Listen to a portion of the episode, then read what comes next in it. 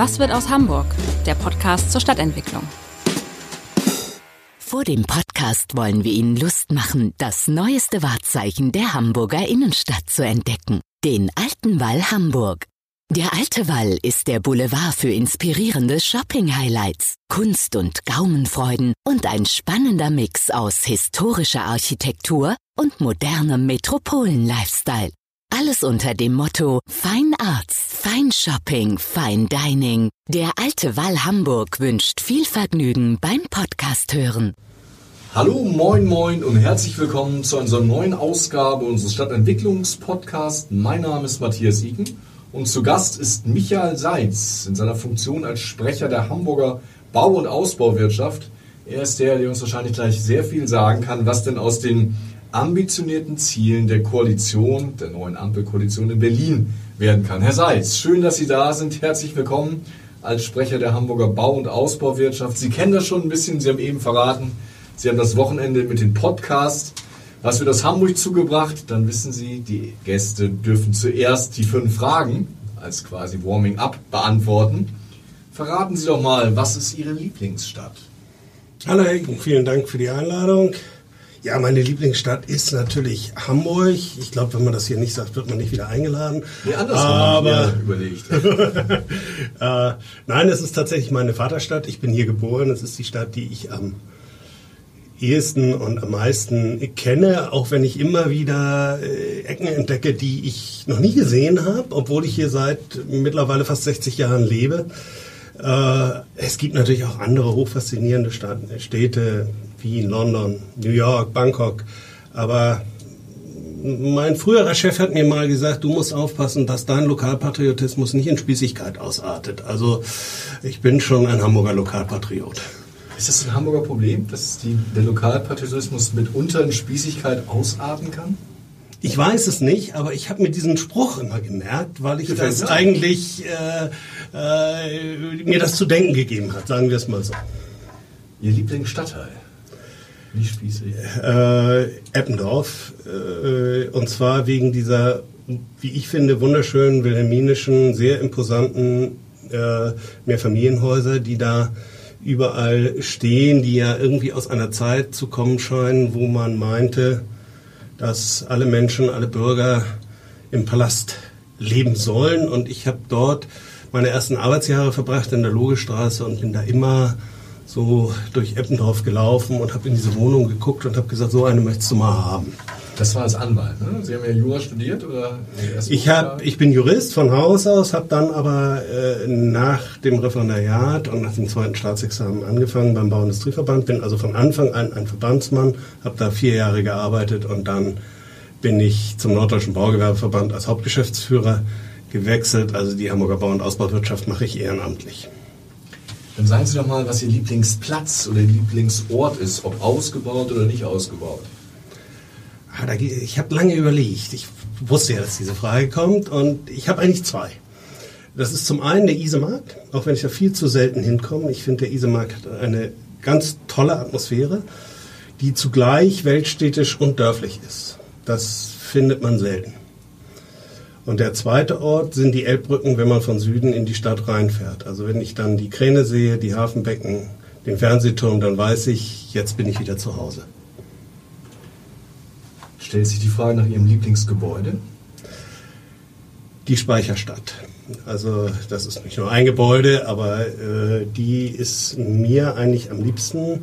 Im Übrigen, wie man aus dem Roman von Boris Mein lernen kann, die Rote Stadt, wurden im zweiten Bauabschnitt äh, wurden die ersten Stahlskelettbauten in ganz Hamburg dort errichtet und zwar von einer damals völlig unbekannten Firma aus Frankfurt namens Philipp Holzmann wie es heute auch schon nicht mehr gibt.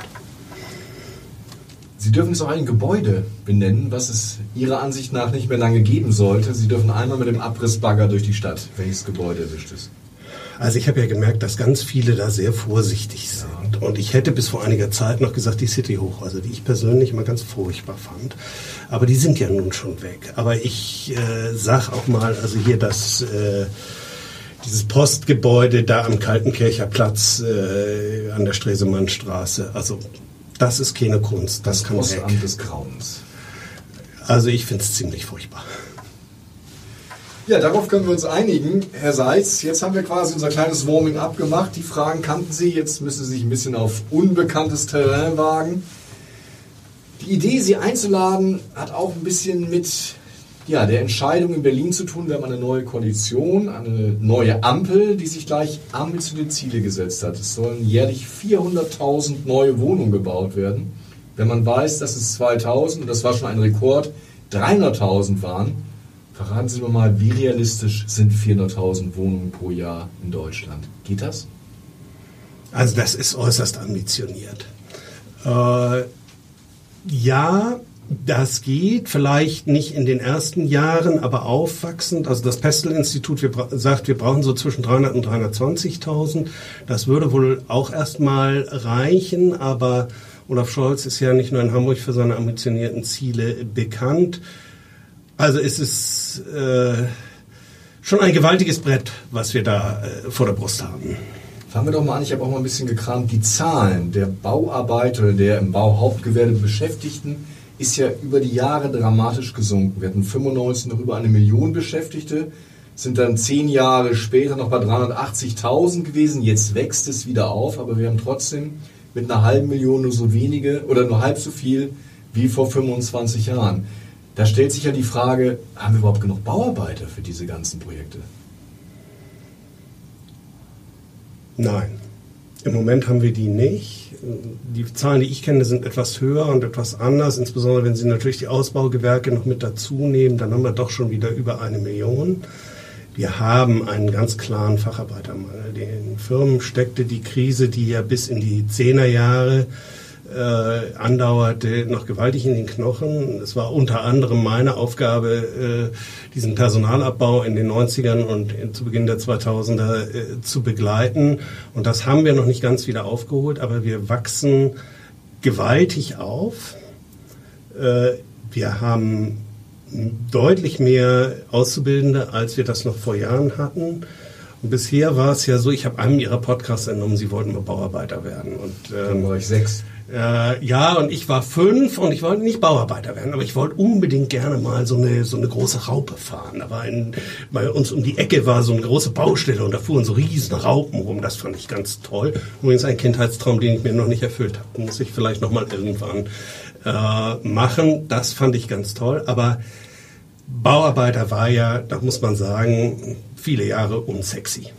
Das war kein Beruf, den man ergreifen wollte. Und das ändert sich im Moment ganz deutlich. Die jungen Leute merken, sind natürlich überwiegend Männer. Leider gibt es nicht so viele Frauen, die äh, in die Bauwirtschaft, also zumindest in den gewerblichen Berufen, streben. Das kann man vielleicht auch verstehen. Körperliche Arbeit, obwohl sich da auch schon viel geändert hat. Und die wenigen Damen, die wir haben, räumen alle Preise ab. Die sind äh, ganz toll, was also ihre Leistungen angeht. Aber es gibt halt sehr wenige. Und die Jungs merken aber drei Dinge. Erstens, es ist durchaus interessant, auf dem Bau zu arbeiten. Es ist nicht das, was man so als Klischee, Bier in der Baubude, diese Zeiten sind lange vorbei. Da ist, äh, wenn Sie nur mal gucken, auf eine Baustelle mal eine halbe Stunde sich hinstellen und gucken, wie wenig Leute da, wie viel in wie kurzer Zeit äh, errichten. Das ist schon eindrucksvoll und da hat viel Technik Einzug gehalten. Dazu kommt, man muss lange suchen, um Lehrlingsvergütungen zu finden, die so gut sind wie im Bau. Und, wo geht das los? So äh, also wir haben, ich weiß es gar nicht, wo es genau losgeht. Ich glaube so bei über 900 im ersten Lehrjahr und wächst dann auf bis 1200. Also da wäre vielleicht äh, so manche Kassiererin im Supermarkt ganz froh, wenn sie das hätte. Als Auszubildender wohlgemerkt. Danach geht es deutlich nach oben.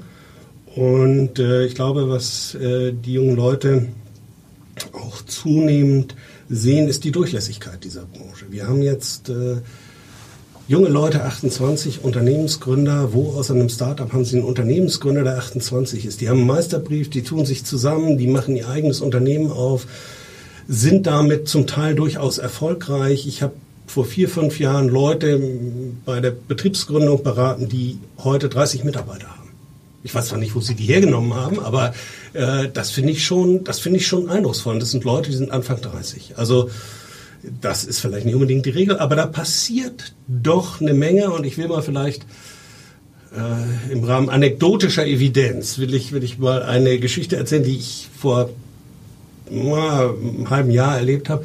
Da saß bei uns im Haus ein, ein Banker, mit dem wir zu tun haben, so in der Bank groß geworden, ähm, als Bankkaufmann. Und wir unterhielten uns unter anderem eben über junge Leute und was die so machen. Und dann habe ich ihn gefragt, ich sage, wenn du jetzt einen Sohn in dem Alter hättest, was würdest du ihm denn raten? Bankkaufmann oder Maurer werden? Und da sagt er, wie aus der Pistole geschossen, Maurer. Ich sage, das hättest du aber vor fünf Jahren noch nicht gesagt.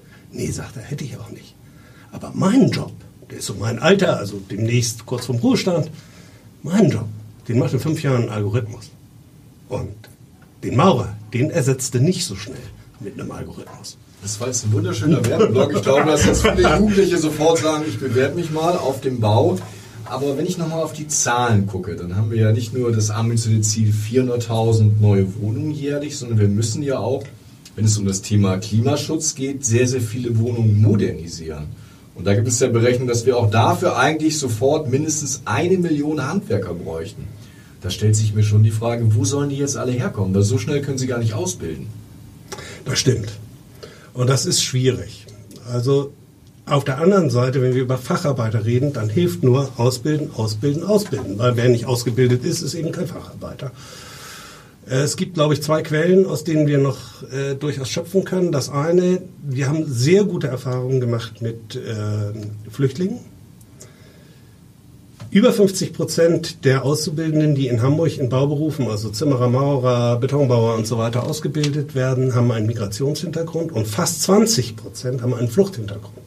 Das heißt, es sind Leute, die vor wenigen Jahren noch in Kabul oder in Aleppo waren jetzt hierher gekommen sind, die hier ausgebildet werden, die in den Firmen ausgesprochen beliebt sind. Es gibt drei Probleme. Das erste ist die Sprache. Auch wenn man es nicht glaubt, auch auf der Baustelle wird kommuniziert und dazu muss man Deutsch können. Jedenfalls in ausreichendem Maße.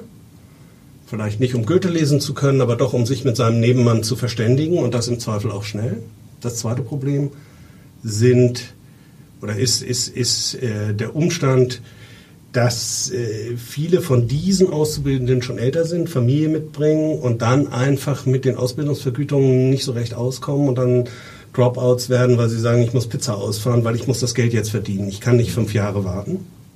Und es ist ja nun mal so. Also ein, ein Lehrling, den wir heute ausbilden, der ist ein Facharbeiter in fünf Jahren. Das drei Jahre Ausbildung plus zwei Jahre, bis er wirklich ein produktiver Mitarbeiter ist. Das dritte Thema ist in der Tat, und da kann man an den Koalitionsvertrag im Moment anknüpfen, ähm, das Problem, wir bilden drei Jahre aus und dann dürfen die Leute noch zwei Jahre bleiben. Und das hängt wie ein Damoklesschwert sowohl über dem jungen Menschen als auch über dem Ausbildungsbetrieb, denn der bildet nicht aus, um den nur zwei Jahre im Betrieb zu haben und gerade dann, wenn er produktiv wird, ihn zu verlieren.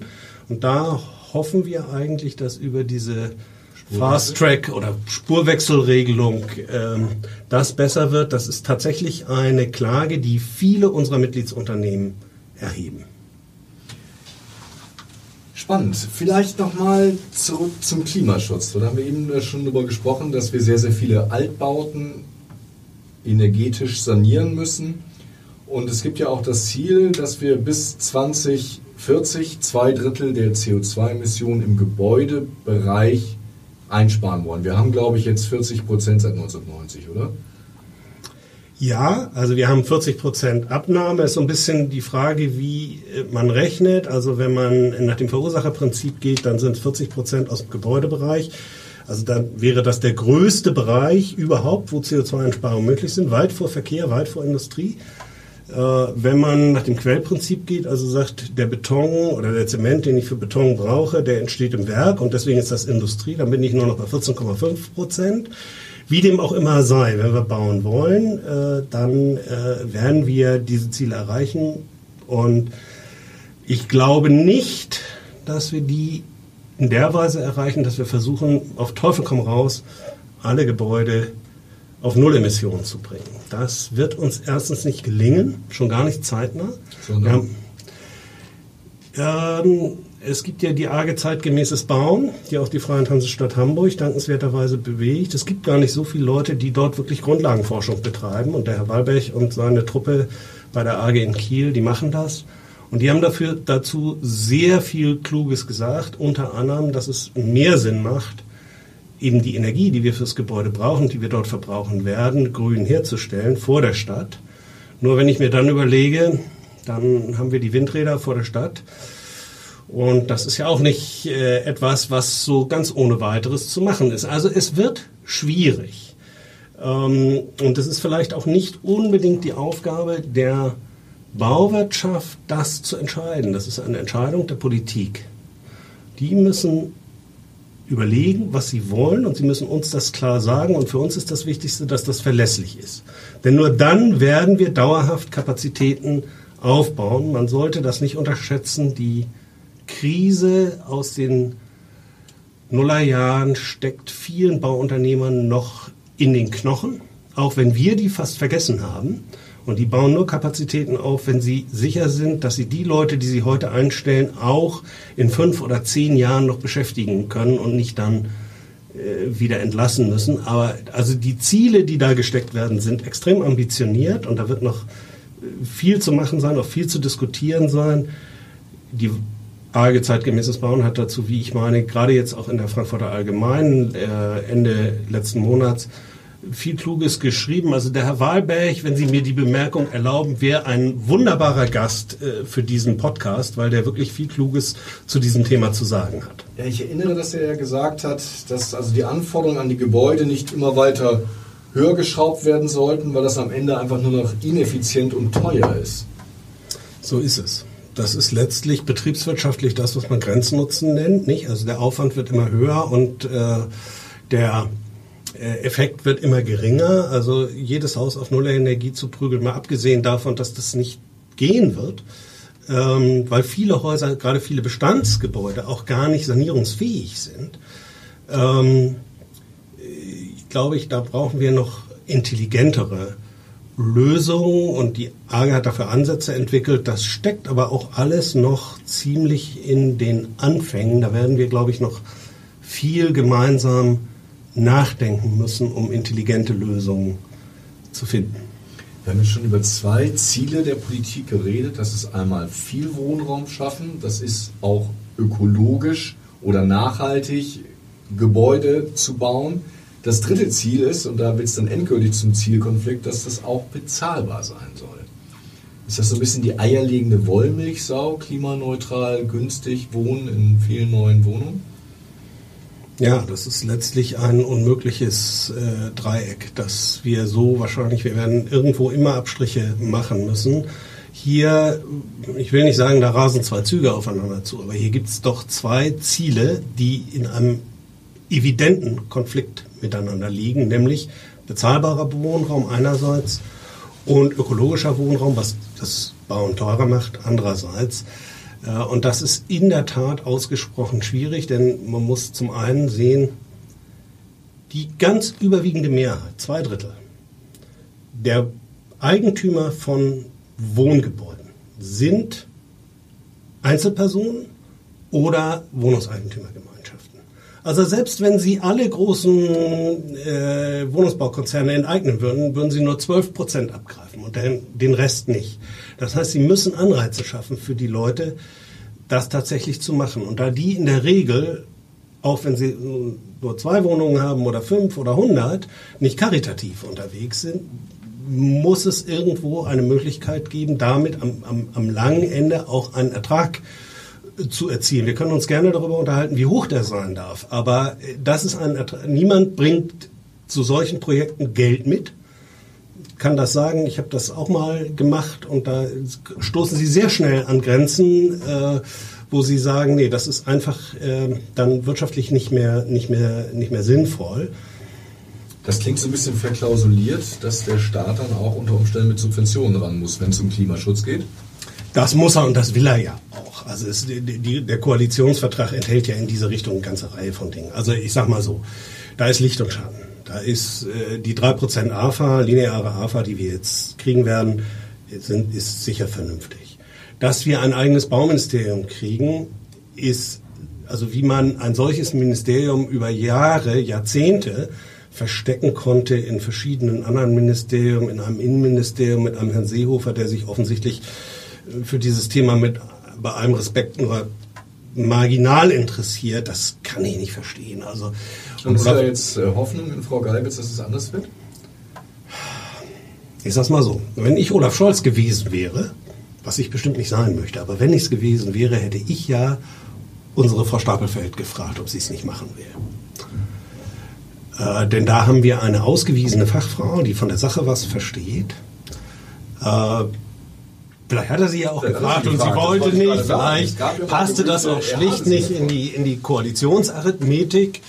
Äh, das ist alles, weiß ich nicht, vermag ich nicht zu beurteilen. Auf der anderen Seite bin ich sehr froh, weil wir damit in Hamburg eine hochkompetente Senatorin zu diesem Thema behalten, die da, glaube ich, über jeden Zweifel erhaben ist und die Hamburg sicherlich gut tut an der Stelle. Also ja, ich habe da Hoffnung. Frau Geiwitz hat sich ja, soweit ich das jetzt in den wenigen Stunden, die das bekannt ist, recherchieren konnte, ja bisher mit baupolitischen Themen noch nicht hervorgetan.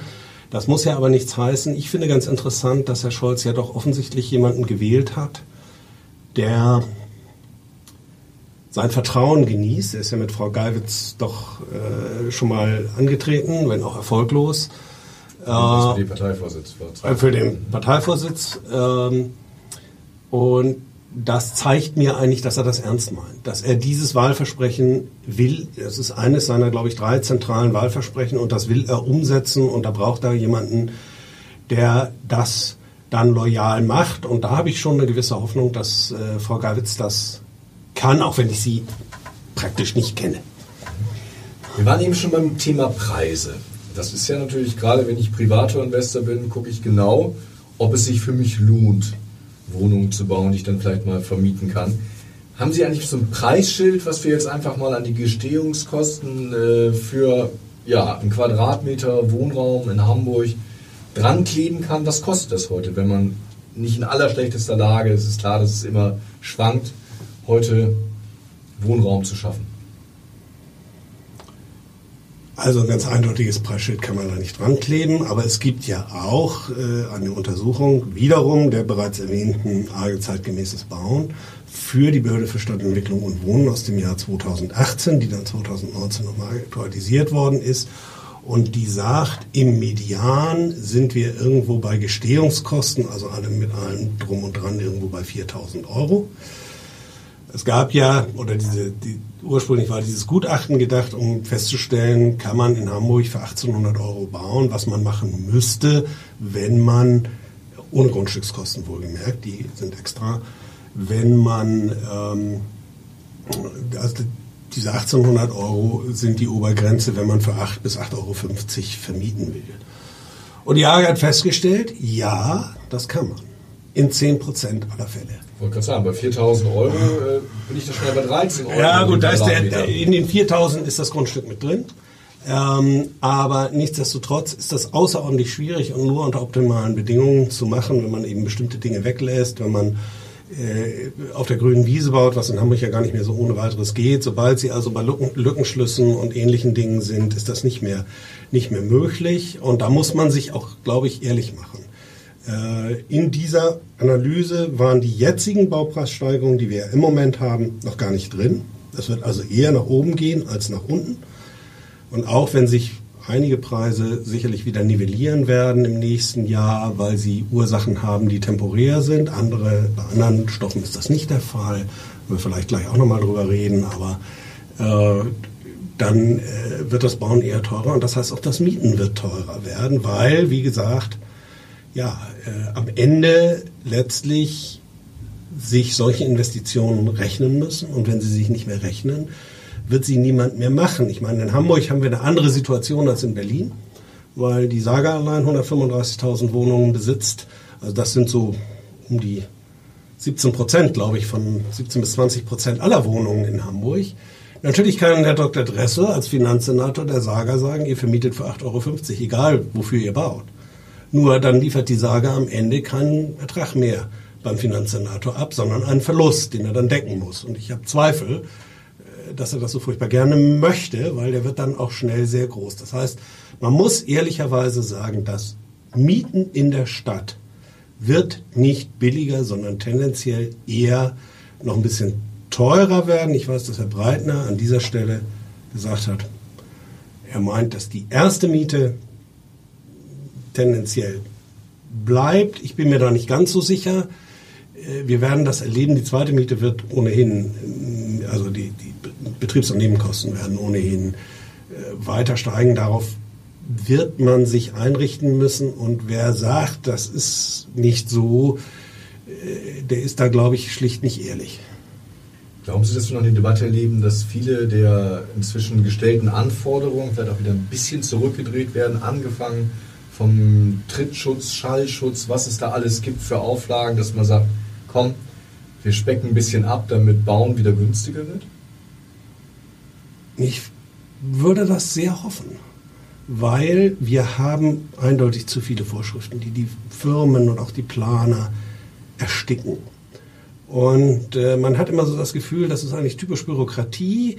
Also eigentlich sind alle Vorschriften überflüssig, außer der, die ich gerade brauche. Die muss in jedem Fall erhalten bleiben. Wenn das jeder sagt, kommen wir nie voran. Und im Koalitionsvertrag steht ja auch, zum Bauen digitalisieren und entbürokratisieren.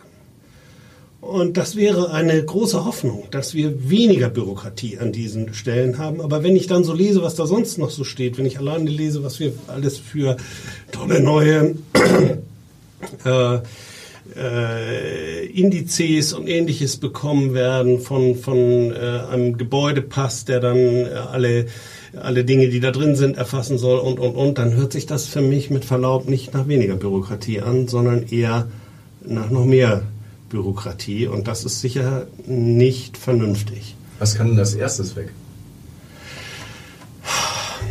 Ja, das ist, das ist, jetzt erwischen Sie mich natürlich bei, bei der Gretchenfrage. Also ich glaube, es gibt eine ganze Menge, es gibt eine ganze Menge äh, Bauvorschriften, äh, wenn ich jetzt sage Brandschutz, dann sagt natürlich jeder sofort, ja, wollen wir, dass die äh, dass in den Kindergärten plötzlich mehr Brände entstehen. Nein, das wollen wir natürlich nicht. Aber ich glaube, wir übertreiben es manchmal auch. Also wenn ich sehe, welche große Probleme beispielsweise, mir jetzt nach einem Beispiel gefragt, der zweite Fluchtweg in vielen Bestandsbauten äh, beim Lückenschluss. Also sie stocken auch, sie haben ein Gebäude, das ist zwei Stockwerke hoch, die daneben sind drei, vier Stockwerke hoch und wollen sie aufstocken und das machen sie vielleicht mit Holz, damit sie die Statik nicht äh, beeinträchtigen.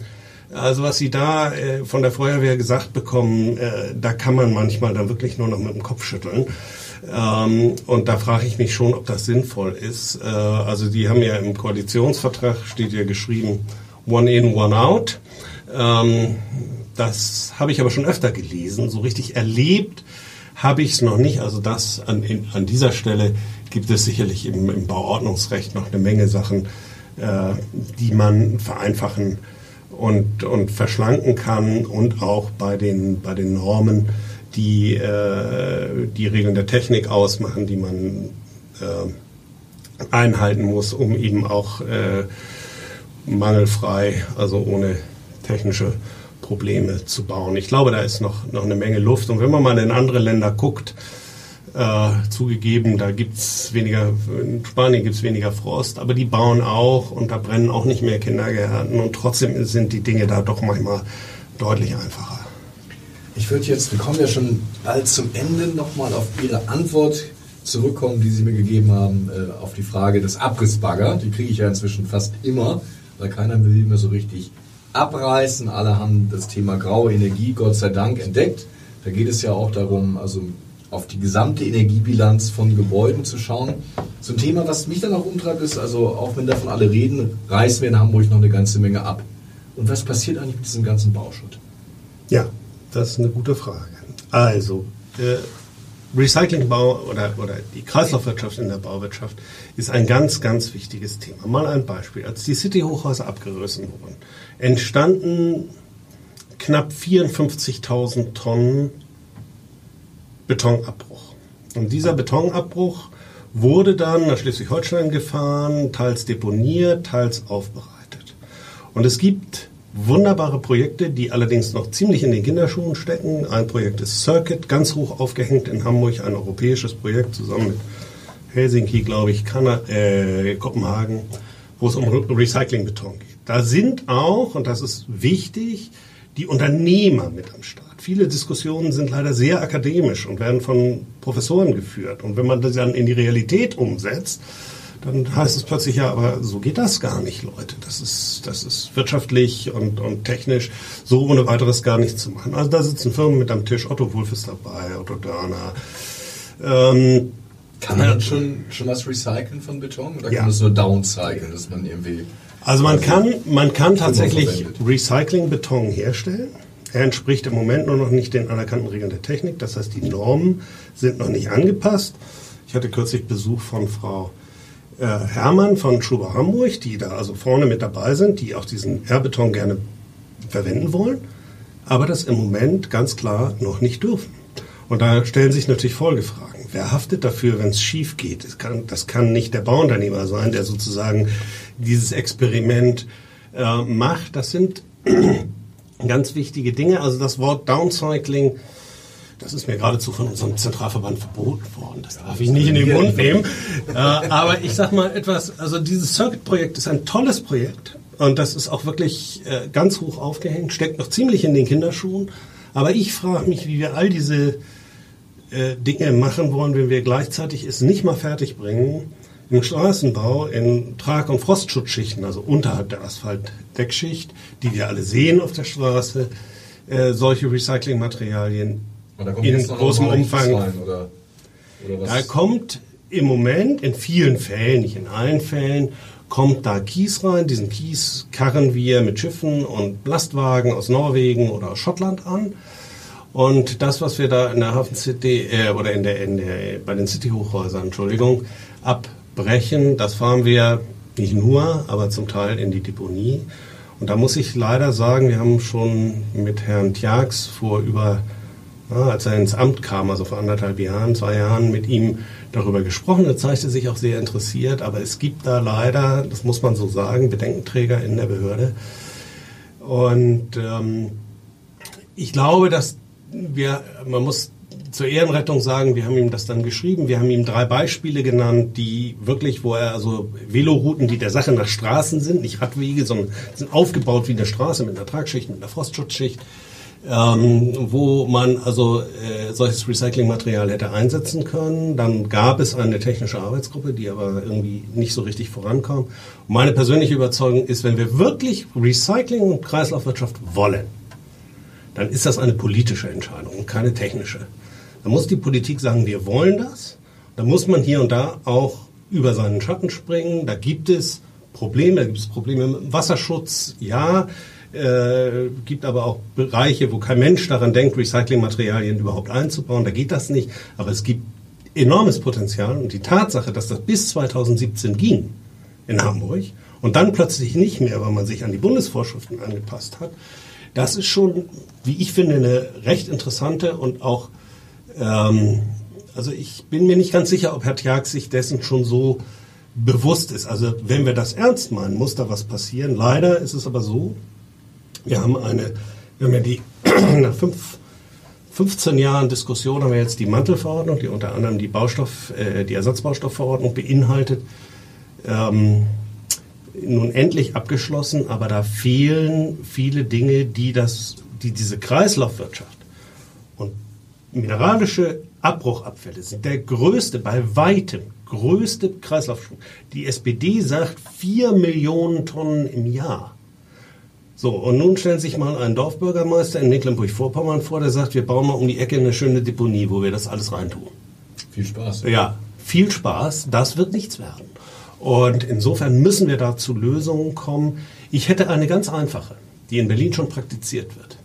Man sollte zunächst mal einfach jedem Vergabebeamten sagen, wenn du keinen Recyclingbaustoff in die Straße einbringst, dann musst du das begründen. Das würde vielleicht den einen oder anderen zum Nachdenken bringen. Ähm, ob das wirklich immer der teure Naturbaustoff sein muss und um einem Argument zu begegnen, dass wir dann immer hören, ja, ihr wollt ja nur mit eurem Recycling-Baustoff Geld verdienen. Natürlich wollen die Lieferanten Geld verdienen.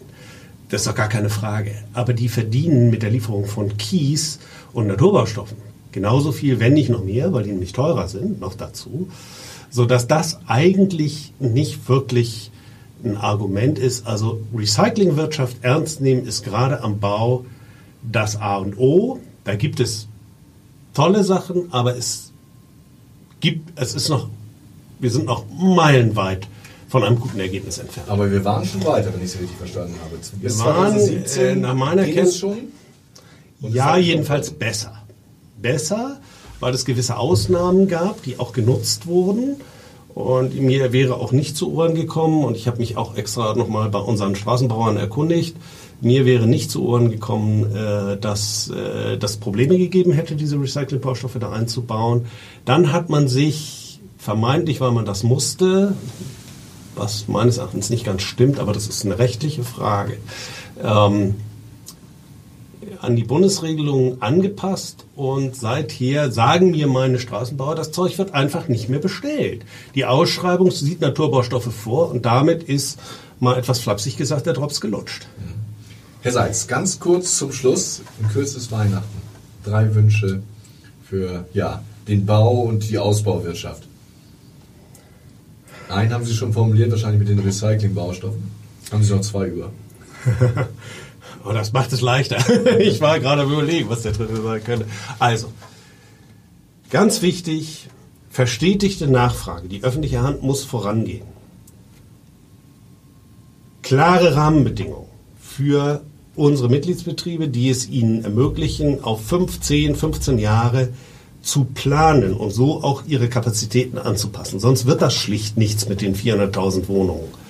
Äh, so. Das wäre also, das wäre, glaube ich, mein, mein wichtigster Wunsch an die Politik, nicht an den Weihnachtsmann, an die Politik in diesem Fall.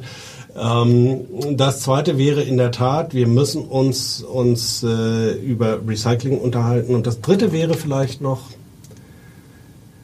die Politik darf nicht den Fehler machen, fünf Jahre darüber nachzudenken, was sie will, und sich dann umzudrehen und zu sagen, so Leute, nun macht mal, und zwar bitte im nächsten halben Jahr. Das wird nichts. Wir brauchen entsprechende Vorläufe. Wir haben vorhin über Fachkräftemangel gesprochen, darüber, dass wir fünf Jahre brauchen, bis ein Lehrling ein Facharbeiter ist. Und diese Vorläufe brauchen wir. Und das heißt, das Einzige, was wir im Moment nicht haben, ist Zeit. Und die Politik, und ich hoffe, dass die Ampel das tun wird bundesweit. Und in Hamburg gibt es ja auch ein, ein, ein entsprechende, eine entsprechende Machbarkeitsstudie, die muss nun auch bald mal fertig werden. Ich bin da selbst im Beirat, das ist toll. Können Sie Architekturprofessoren in voller Fahrt erleben, tolle Sachen. Aber mir ein bisschen zu abstrakt. Am Ende ist es ganz einfach, es im Fußball würde man sagen, entschieden wird auf dem Platz. Und der Platz ist in diesem Fall die Baustelle. Herr Seitz, vielen Dank. Entschieden wird auf dem Platz, genau. Bald ist Weihnachten, das waren Ihre drei guten Wünsche. Ich bedanke mich bei Ihnen und schalten Sie gerne wieder ein, wenn es heißt, was wird aus Hamburg? Weitere Podcasts vom Hamburger Abendblatt finden Sie auf abendblatt.de slash podcast.